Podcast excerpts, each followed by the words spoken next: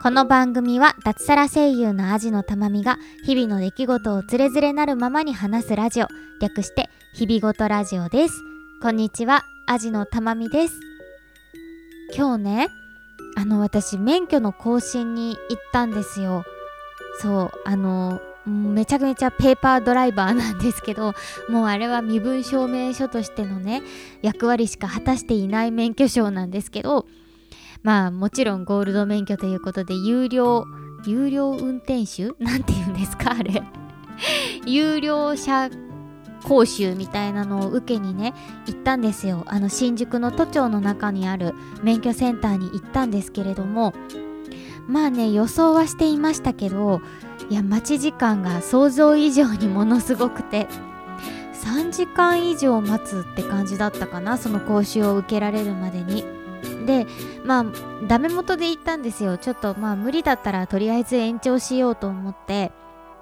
えー、とりあえずね延長をしに行ったんですけどやっぱり3時間待ちとかでねものすごい混んでましたね。今まで自粛して来てなかった人が一気に来ているプラスその講習の人数をすごく絞っていたりしていることによってねやっぱりものすごく混んでるみたいで3時間待ちって言われてちょっとね予定的にも難しかったんでとりあえず何、えー、て言うんですか延長の手続きをしてきました。ね。えなんか次はねあのその新宿のところではできないって言われてねまた別のところでやりますっていう手続きを今日してきたんですけどもう次行く時はねもう3時間待っても大丈夫な日に余裕を持って行ってで3時間とかもっと待ち時間があっても大丈夫な何て言うんですか時間をね潰すなんかこうね物を持って行ったりとか準備してったりとかをしっかりしてねあの今度は行こうかななんて思っております。免許ね免許のね更新行かなきゃと思ってる皆さん是非気をつけてください。めちゃめちゃ待ちます。ね延長した方がいいのかもしれないね。えー、今日はですねえっ、と、ちょっと最近見直しをしている。私見直し好きだね。なんか固定費の見直しとかそういうの大好きなんだけど、ちょっと見直しをしているものがありまして、それがあのタイトルにもなっていますが、靴なんですね。え靴の見直しを持っている靴の見直しをしておりましてえ今日はねそんな靴の話をしようと思いますのでどうぞお付き合いください。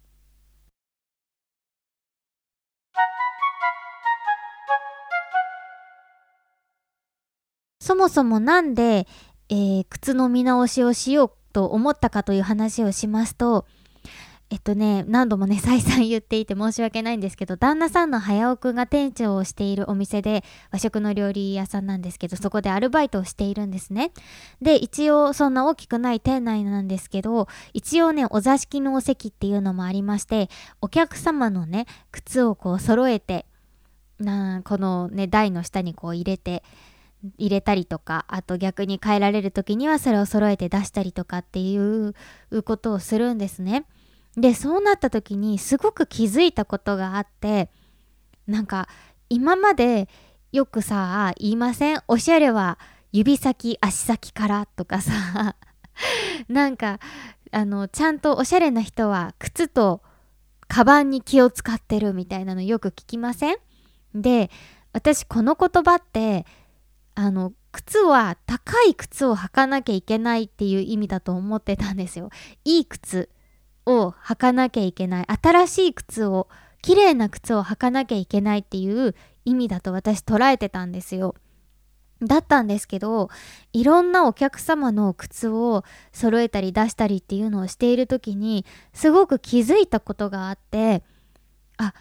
別に新しかったり高かったりする靴っていうことじゃなくてこれはちゃんと手入れをしているかしていないかなんだなってことに気づいたんですよ。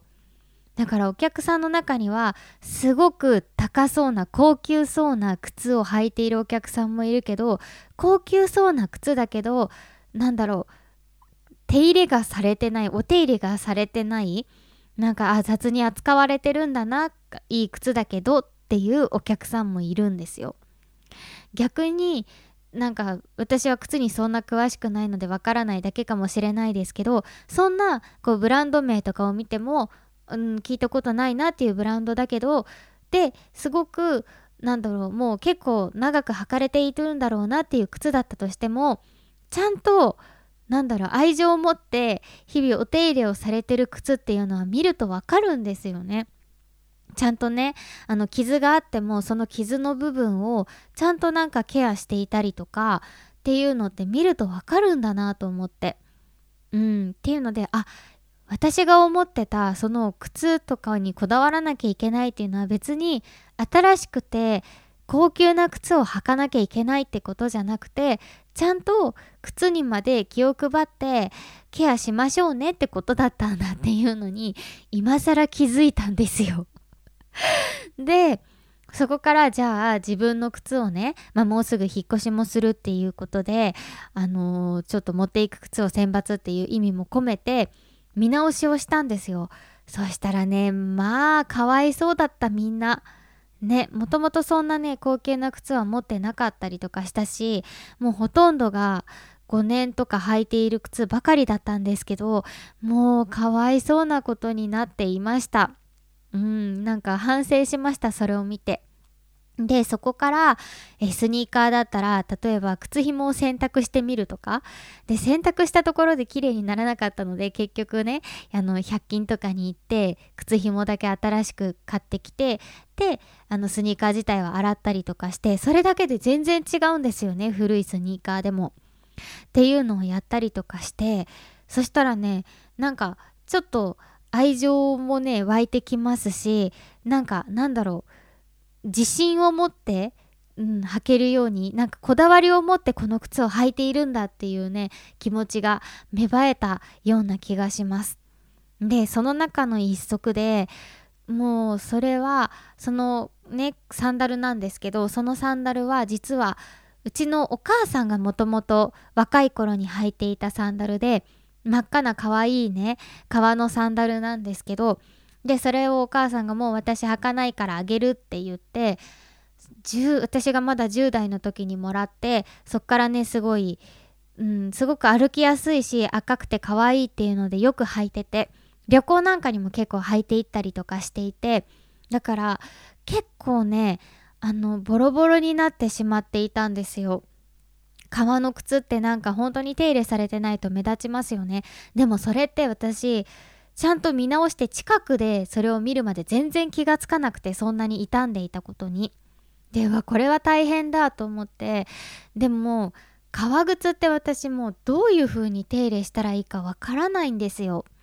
でこれはどうしたもんかなと思って悩んでいろいろね調べていてそれであそうだこの人のところに相談しに行こうと思った人がいるんです。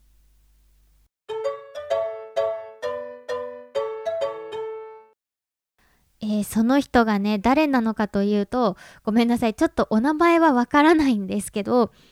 えー、東急ハンズってあるじゃないですか。ね、あのいろんなね雑貨だったりとかいろんなものが売っている東急ハンズというお店がありましてその新宿店に靴靴のケアグッズが売ってる売り場があるんですね。でそこにその靴磨きのプロの方が常にいてくださってでその方にいろいろ相談ができるっていうことが分かったんですね。でなんでもうここに行くしかないと思って私はそのサンダルをねあのカバンに詰めまして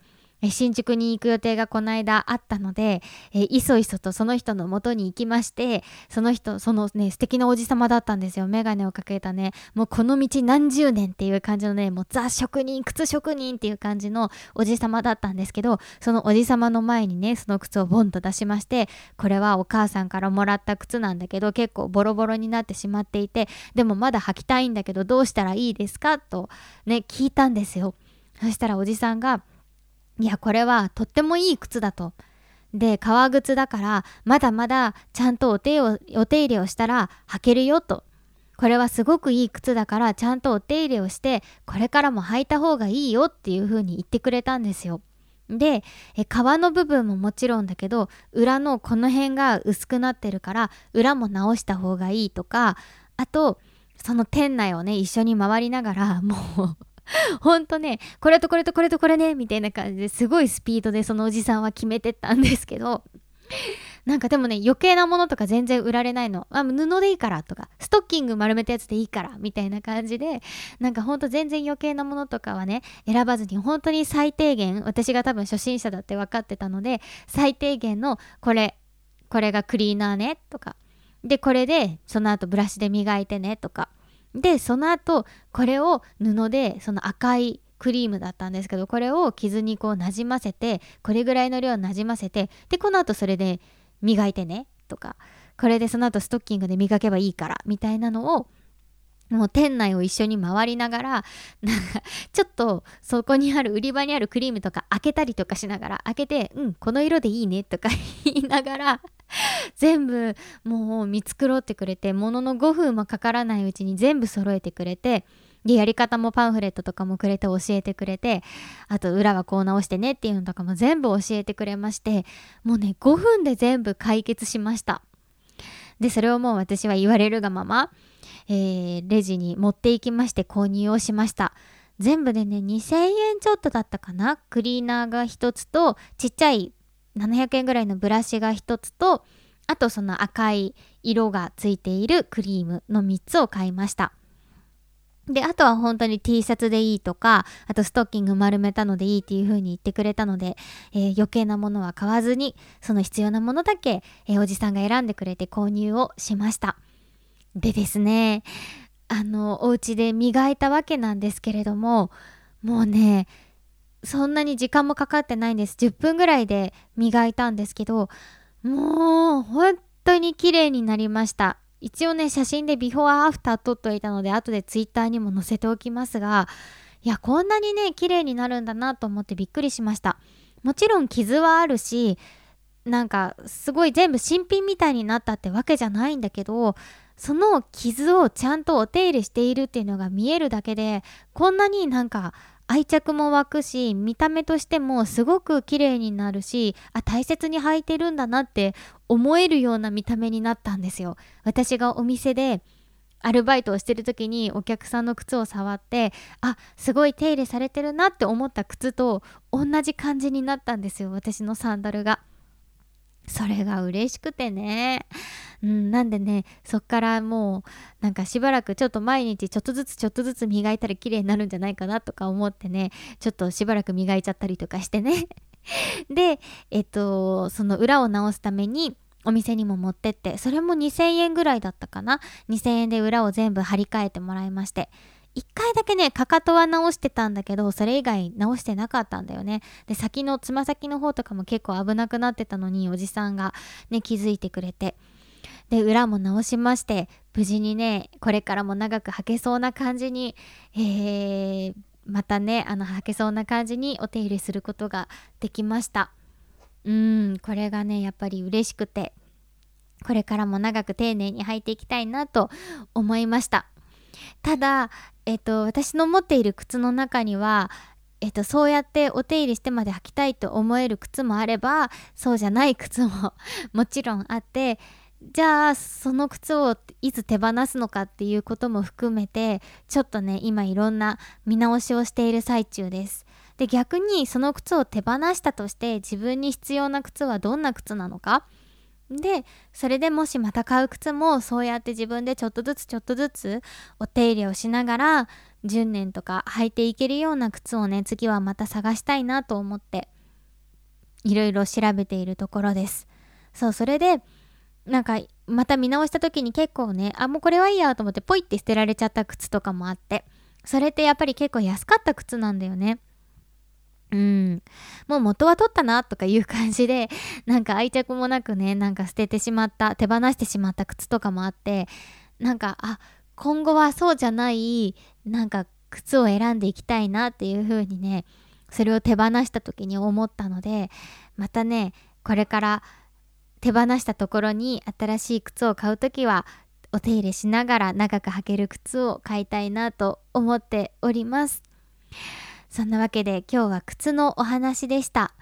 ね私にとっては結構晴天の霹靂だったんですよね。なんかあそうか手入れをしてる靴だったら別に古くても安くてもいいんだって思ったのはねすごいね晴天の霹靂だったんですよね。皆さん知ってました？高ければいいってものじゃないって知ってました？ねえお恥ずかしい。そんなわけで今回もお付き合いありがとうございました。ああそうそうそうそう。まだダメだ。そうじゃなだ終わらない終わらない。あのねあの先週もあの好きな本のご紹介コーナーをしたわけなんですけどなんかこうタイトルをなんかもっとこうキュッとシンプルでいい感じのタイトルをねなんかつけたいなと思ってなんか今は私の本棚の中のなんだっけ私の本棚の友達をご紹介第2弾みたいな感じですごい長いんだよね。だからねなんかこうちょっとねちょうどいい感じの長すぎないうーんタイトルをね見つけたいなーって思っておりますね。えなんかいいのいいタイトルを思いついた方はぜひぜひ、えー、教えてください。ハッシュタグだったりとかお便りで教えていただけたらとっても嬉しいなと思ってますっていう話をしようと思ってたのを忘れて締めようとしてしまいました、えー、今度こそ。それでは今回もお付き合いありがとうございました。味のたまみでした。